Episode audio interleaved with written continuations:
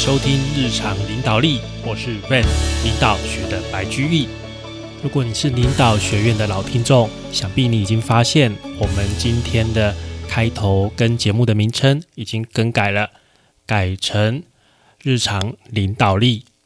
那这个原因很简单，是因为我们想要让大家更多的人知道，领导力其实是更贴近我们日常生活的，所以我们把节目的名称从领导学院改成日常领导力，请大家继续给我们支持哦。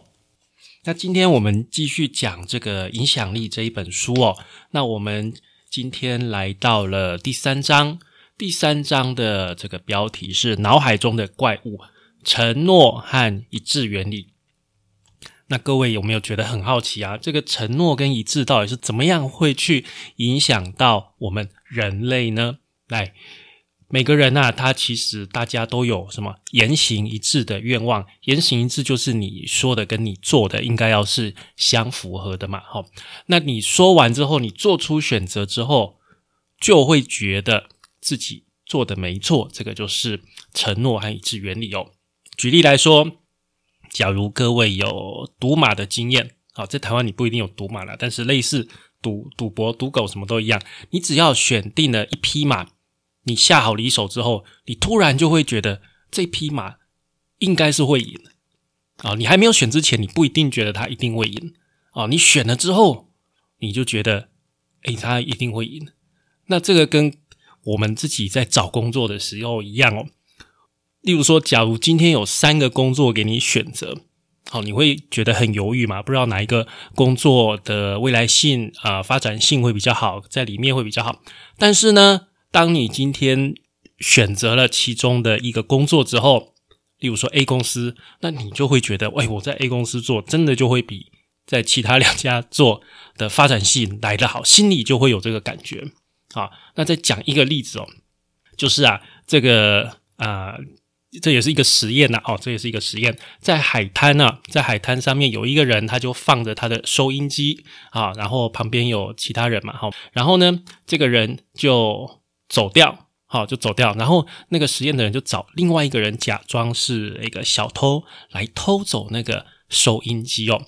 那在自然的情况下，这个收音机被就是被偷走的时候，有人出来阻止的几率是百分之二十。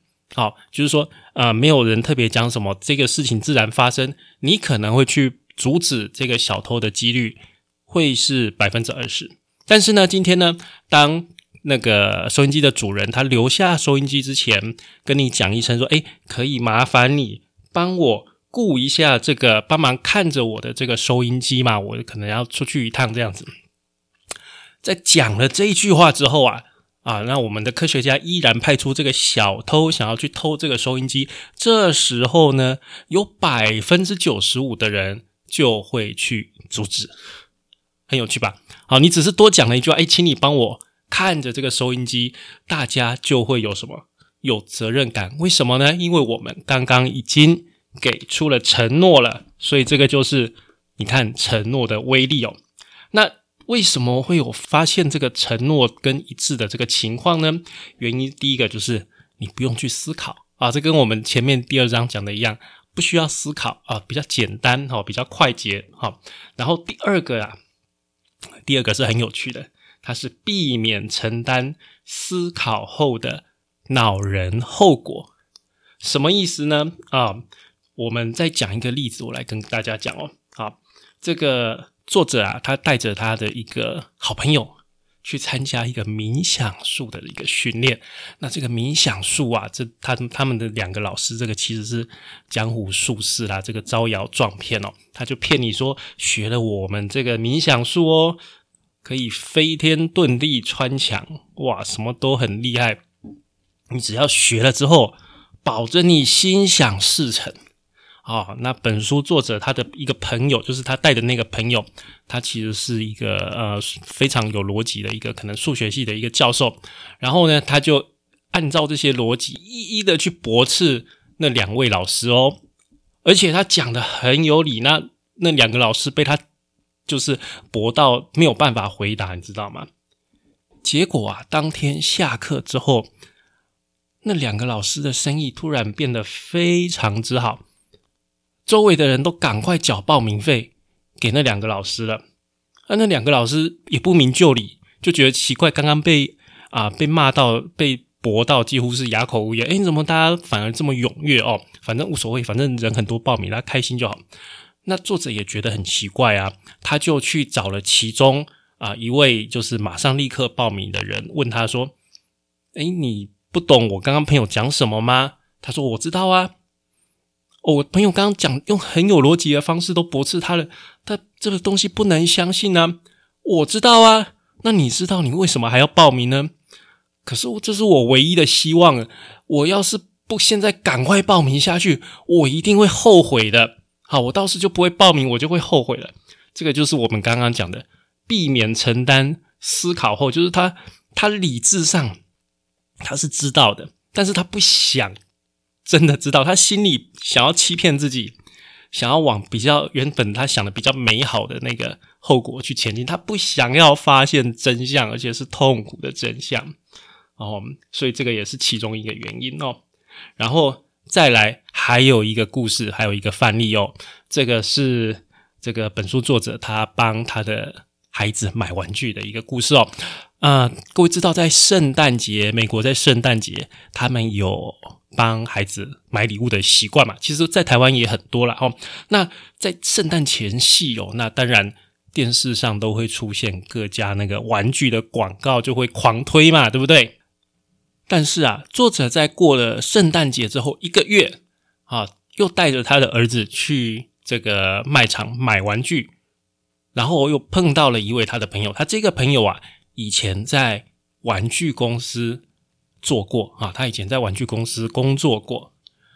然后作者就跟他打招呼了：“诶，这么巧你也来到这里啊？”他就说：“哦，你也来到这里啊？你来做什么的？哦，我来帮我儿子买一个玩具啊，这个。”玩具上次圣诞节那个时候，我承诺我儿子要买，结果没有买到。那今天又来买这样子啊，然后那个那个人就跟他讲说：“其实啊，我们会在这里遇到，并不是偶然呢。这个是玩具公司的一个策略。”作者就是很好奇，怎么说呢？啊，然后那个人就问作者说：“来来来，我先问你，你是不是在圣诞节前夕？啊，圣诞节之前？”看到这个玩具的广告，然后当时你的孩子看到这个玩具很被吸引哦，然后就你就跟他讲说圣诞节的时候买给你，然后作者就说对啊对啊对啊，然后那个人就说哎你中了第一招了，好，接着我再问你，你圣诞节前一两天真的来这个卖场买的时候，那个玩具是不是缺货？哦，那个作者就想起来。对耶，那个玩具我来的时候，那个店员就说：“哎，这个已经卖完喽，已经缺货喽。”哦，就所以最后我只好买别的玩具给我的孩子。然后那个人就说：“啊，那你中了第二个圈套了。接下来我再问你，那你是不是前几天又看到这个玩具的广告，所以就带你的孩子来？”啊，作者就说：“对。”前几天我孩子又看到这个广告，那我也看到，我就想说，哎呀，这个是之前圣诞节之前有承诺过要买给我孩子的，那那个时候没有买到，现在看到孩子又想要，所以我就想说，再过来给他买给他吧。那个人就说：“啊，你完全中了这个玩具厂商的计谋啦！这是玩具厂商为了想要在圣诞节之后还有生意做的一个方法啊。”各位，你如果站在玩具厂商的角度的话，圣诞节这一摊卖完，后面怎么样？生意很惨哦，因为大家想要买玩具的都在圣诞节全部买完之后，就不太想买玩具了嘛。一般的家长也都会这样，所以啊，那个玩具厂商就想出一个方法，就是啊，在圣诞节之前先大打广告，一个新产品，一个看起来非常吸引人的玩具的打广告，然后呢，家长就会承诺孩子要买给他们嘛。当他们圣诞节前到了卖场，却发现这个东西它不是完全没有卖，它有卖，但是它只铺了一点点的货，很快的就造成了缺货。那由于你买不到你想要买的那个玩具，但是圣诞节到了嘛，你总是买了一样别的玩具给你的孩子嘛，哦，那过了一个月，那个玩具的广告又开始出来大打了。这个时候孩子看到就会哭说：“啊，爸爸，这是你上一次圣诞节前说要买给我的玩具。”哎呀，那当爸爸的你能不去买吗？所以很多人就是这样中了这个玩具厂商的招哦。玩具厂商啊，就是利用你给孩子的承诺，逼着你不得不做出这样买玩具的行动。好，接下来我们继续讲承诺。承诺里面有一个很可怕的方法，叫做得寸进尺法。得寸进尺法，先接受小的请求，后面你就会顺从大的请求啊。那这边 Ben 稍微补充一下，得寸进尺的台语就是那个扔头千骨，这个是我。以前读书的时候，在台湾乡土剧学到的哦。这个我们先来讲一个例子啊。有一个慈善机构啊，他们就打电话啊问人说：“哎，你们是不是愿意让我们这个？”救济委员会的代表上门卖这个饼干，那卖饼干所得的收入啊，我们就拿来给这个很贫困的家庭给他们饮食哦。假如啊，这个工作人员就是照着这个实际的情况，就直接这样讲出来，只有百分之十八的人会答应让这个委员会的人上门来卖饼干。但是呢，假如你一开始那个工作人员问的是。哎，你今晚感觉怎么样啊？然后等到对方回答，那对方他可能只是啊稍微糊弄一下，就说很好啊，不错啊，非常好啊，这种这种简单的回答嘛。然后啊，当他们回答了这样子的一个情况之后啊，成功的比率哦，比刚刚我们讲之前就是没有问这句话的一个比例哦，高了差不多两倍哦，高了差不多两倍。然后啊。这些 OK，就是说愿意让这个卖饼干的人上门来的居民啊，几乎百分之八十九最后都买了饼干。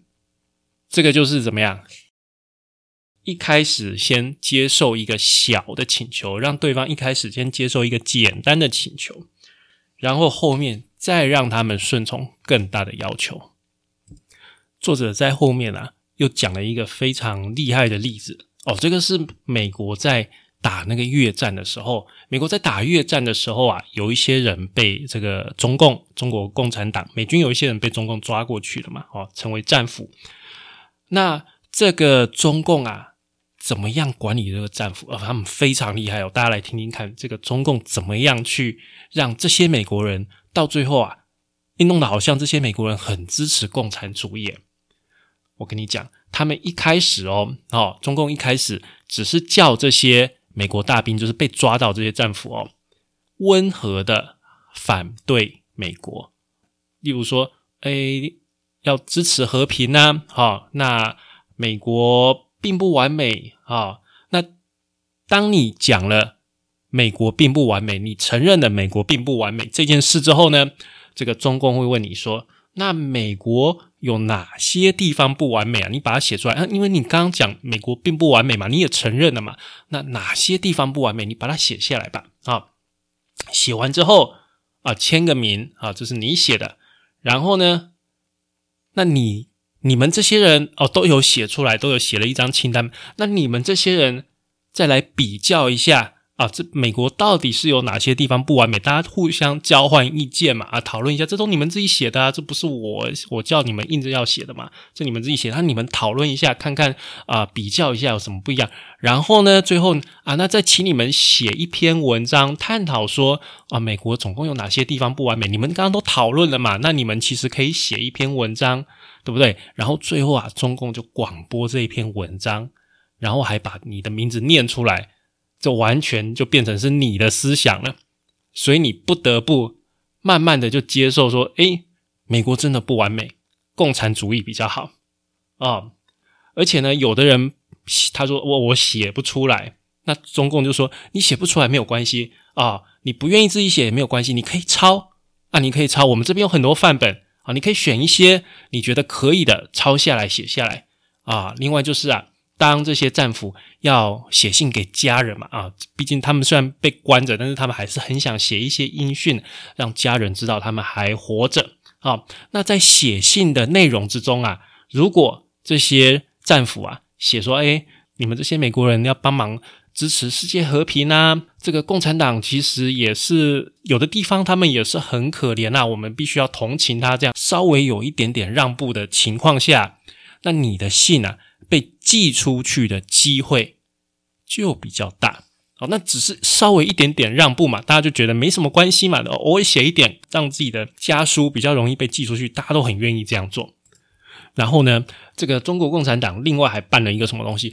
政治征文比赛哦，政治的征文比赛。那在这个征文比赛啊，奖品非常的小啊，可能只是抽几根烟而已。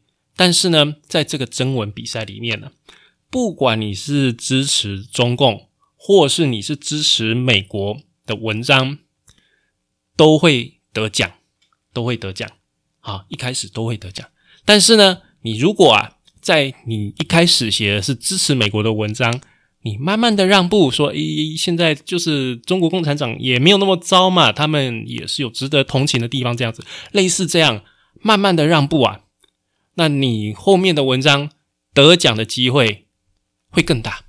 他们就是利用这样子，有没有扔头前过，一步一步的把你拉过来，变成什么中共同路人？有没有？这个就是共产党厉害的地方。一开始你明明就是反对的半死，你是美国大兵呢，你怎么会变成中共同路人？厉害哦！到最后真的就变成了中共同路人啊！这个是我们这本书写到的。当年呐，这个是当年在越战的时候，中国共产党所使用的技巧。那我相信这招到今天依然有效啊，百分之百。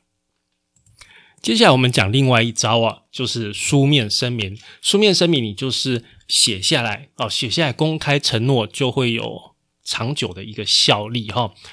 因为你要符合前后一致嘛，对不对？那你又看到这前面我写的，那我现在当然只好要遵守。这这个是我自己讲的，这不是别人讲的。这个白纸黑字摆在前面，black and white。这个这边书中有讲到一个范例，就是有一位女士她戒烟的一个故事。她戒烟也是戒了好几次，都戒不掉。最后她用了一个方法，成功的戒烟了。她用的什么方法呢？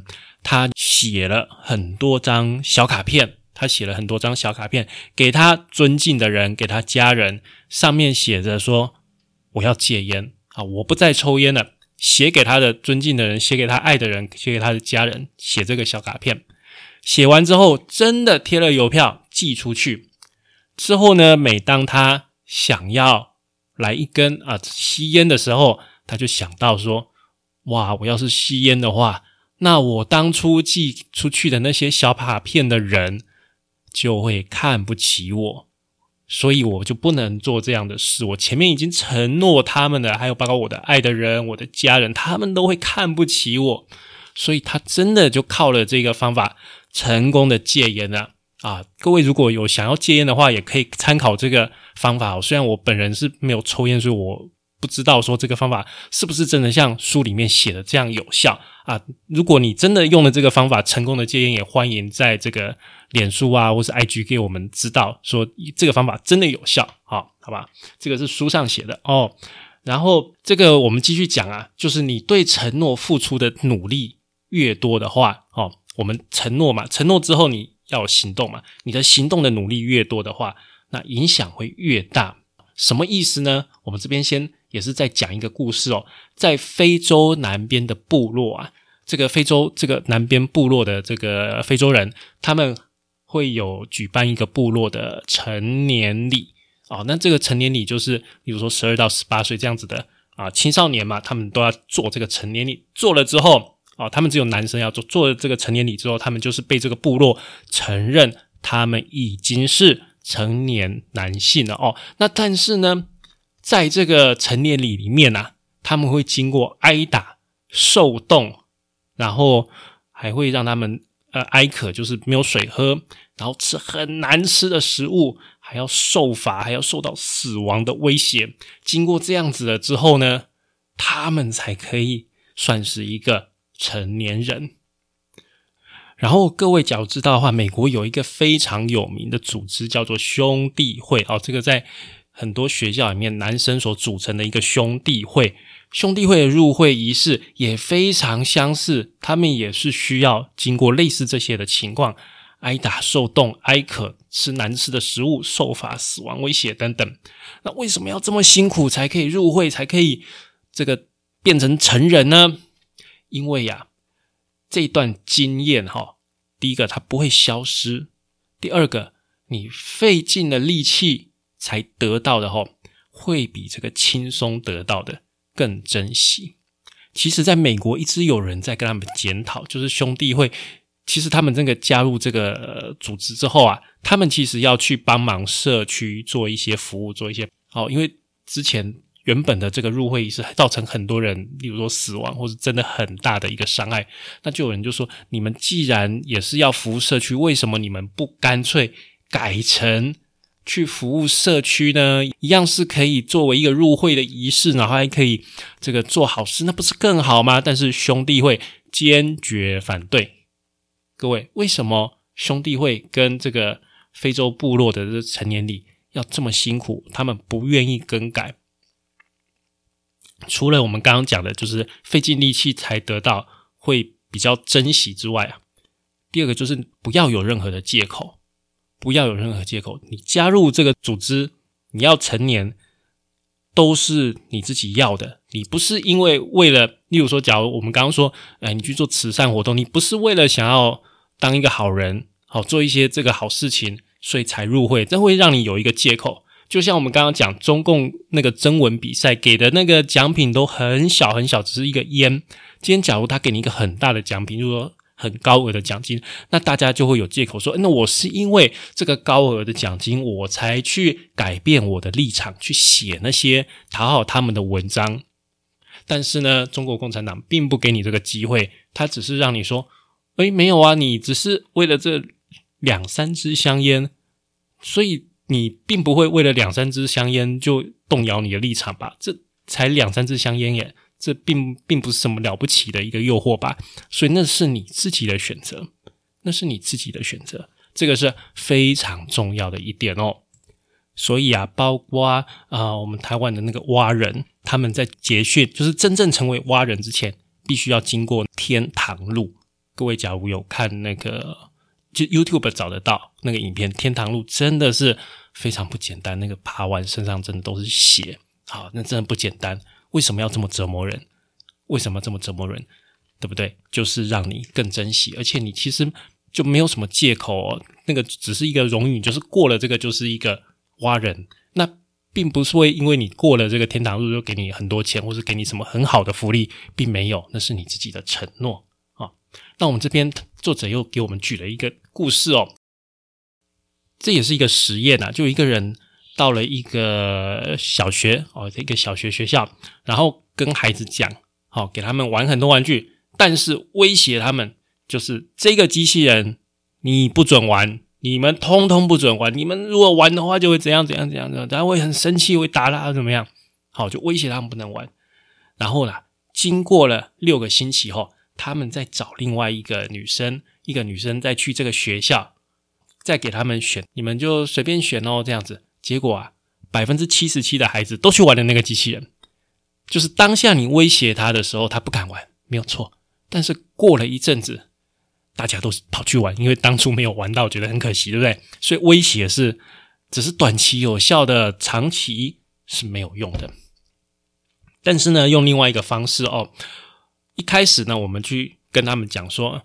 哎，你们不要玩这个机器人，玩这个机器人是不对的哦，哈！你们不要这样玩。那其实这样子啊，他马上离开之后，这个孩子也不会去玩那个机器人。而且啊，在经过六个礼拜之后，一样哦，那个女孩子来再给孩子选那些玩具玩，只有百分之三十三的人，百分之三十三的孩子选择了机器人。所以你看，劝告的效果是比较持久的。好是比较持久，威胁威胁只有短期的效果，那这个也是让你怎么样？真正内心的选择才会持久。好，这就是像我们刚才讲的，例如说中共啊，例如说这个兄弟会啊，例如说这个非洲的这个部落，都是一样。真正你内心的选择才是可以持久的。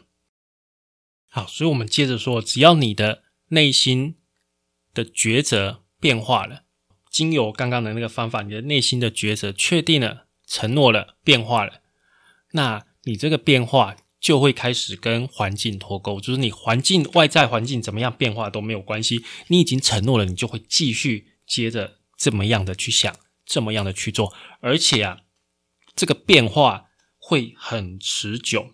什么意思呢？啊，这边举一个例子，叫做抛低球，抛低球的一个例子哦。这个有一家二手车商啊，他们在卖车的时候，他故意啊，比他同业便宜四万块钱啊。例如说，别人卖六十万，他只卖五十六万。啊，可能还不错的车子，他就故意便宜四万块钱哦，然后先吸引这个消费者上门。那消费者看了之后，诶，这个车子不错啊，而且你们比隔壁那家同业便宜了四万块，就觉得很不错，他就签了文件，然后对方也很热心给他安排的贷款，还给他试开哟，啊，然后等到这些手续都做好，只差临门一脚的时候，这个业务员呐。跑过来跟客户讲说：“哎，对不起，不好意思，我们发现呢有一些啊错误，实际上啊还要再加回四万块钱。不过啊，就算加回这个四万块钱，我们的价钱其实也是跟别家一样的啦，也没有比较贵啦，所以你也没有吃亏哦。在这个情况下面呢，大部分的客户就会想说：‘Well，好吧，反正’。”你也没有比较贵嘛，所以这家二手车商就靠着这个手法大赚一笔哦。这个手法是怎么样呢？我们在解析给大家听哦。第一个啊，先给人一个小小的甜头啊，先诱使他做出决定哦。然后呢，这个决定在还没有最后拍板的时候呢，就巧妙的把前面那个甜头取消掉。这个就是这一套的一个手法，但是啊，其实这个手法也可以用在好的地方哦。在美国啊，有一个州啊，啊，这个天然气公司跑去跟这个居民说：“哎，大家要节能啊，大家要节省的用这个能源啊，能源有限。”讲了这些哦，没什么用，没什么效果，大家还是依然过着原本的日子，该用多少就用多少。但是呢？今天，当这个天然气的公司跑去跟这些居民说：“啊，哎，你们要节能哦，节能之后啊，你们这个效果啊，我们会帮你登报，啊，帮你登报哦。大家听说要登报纸啊，就开始很认真的节能，哎，好，效果马上出来哦，效果马上出来，大家就节能了这个十一点二 percent，马上就减少了这个天然气的使用。然后这个天然气公司就跑去跟他们，又跑去跟他们讲说。”啊，原本是要登报的啦，但是因为一些事情哦，就取消了，好，就取消了。那你一定会想说，既然取消，那个居民应该会很愤怒吧？那应该会不会就开始大用特用天然气？不会，完全没有。这个居民啊，觉得他们前面已经节能了，他们现在还是保持节能的的习惯，他们现在节省的天然气比之前更多。现在可以节约到百分之十五点五天然气，所以你看，这就是我们刚刚讲的哦。这个变化，这个承诺，你只要一做出，好，这个变化一旦一旦改变，你看，我们一开始是正常的使用嘛，但是我们改变到什么？改变到节能，好，就是减少天然气的使用。这个行为，好，这个承诺一旦给出，即使啊，原本的这个环境变了，就是说原本说要登报的嘛，现在没有要登报了。这个环境已经改变了，这个甜头已经取消了，但是你还是会继续的做，一样有效哦。这个就是承诺的效果哦。那最后跟大家讲一下怎么拒绝啊？怎么拒绝？其实很多的推销人员会善用你承诺的弱点，让你买单。但是你要怎么保持清醒呢？你如果啊很顽固的认为说，诶，这个保持一致是很荒谬，所以我一定都不要，好，我什么东西都不要，你骗不了我的，这样其实也不行啊。其实啊，呃，这是骗不了人的啦。其实你在心灵深处，你其实已经发现自己上当了，自己选错了。这个时候啊，建议你问一问你自己：我知道了我现在所掌握的情况啊。假如我已经知道了我现在所掌握的情况，然后呢，时间倒流啊，倒流到原本的那个时间的话，我还会做出一样的选择吗？啊，你只要问了这个问题，发现我不应该做出现在这个选择，那你就应该断然拒绝。好，这个是给各位的一个拒绝的一个方法，好不好？这个非常的实用。好，那各位，我们今天就讲了这个承诺跟一致的原理哦。每个人都有言行一致的愿望，在做出选择之后，都认为自己做的没错。啊，那原因很简单，第一个不用想，第二个不用去承担我们不想要的一个结果啊。然后今天跟各位讲了一个得寸进尺法，先从小的请求让对方答应之后，再这样扔头请过，再让他顺从更大的请求。然后呢，书面声明有非常有效的一个效果。然后我们对承诺所付出的努力越多，这个效果就越好。然后最后我们讲说这个内心。的抉择就是你内心变化之后啊，你就可以跟当前的环境脱钩，好涵盖所有的环境，而且发挥持久的效果。就是我们刚刚讲的那个，先给人甜头，又使别人做出决定，决定之后还没有拍板的时候，又巧妙取消的这个甜头，这个效果还是会在的。那最后我们讲怎么拒绝哈？怎么拒绝？就是你要想一想，如果我知道现在的资讯，然后呢，时间倒流回去的话，我还会做。一样的选择吗？好，以上就是我们今天节目的内容哦。好的，感谢您的收听与追踪，请帮我们在 Apple Podcast 评分与五星留言，也欢迎追踪我们的 FB 粉丝团方格子文章与 IG，我们的 IG 账号是 Leadership C Podcast，日常领导力。我们下次再会喽，拜拜。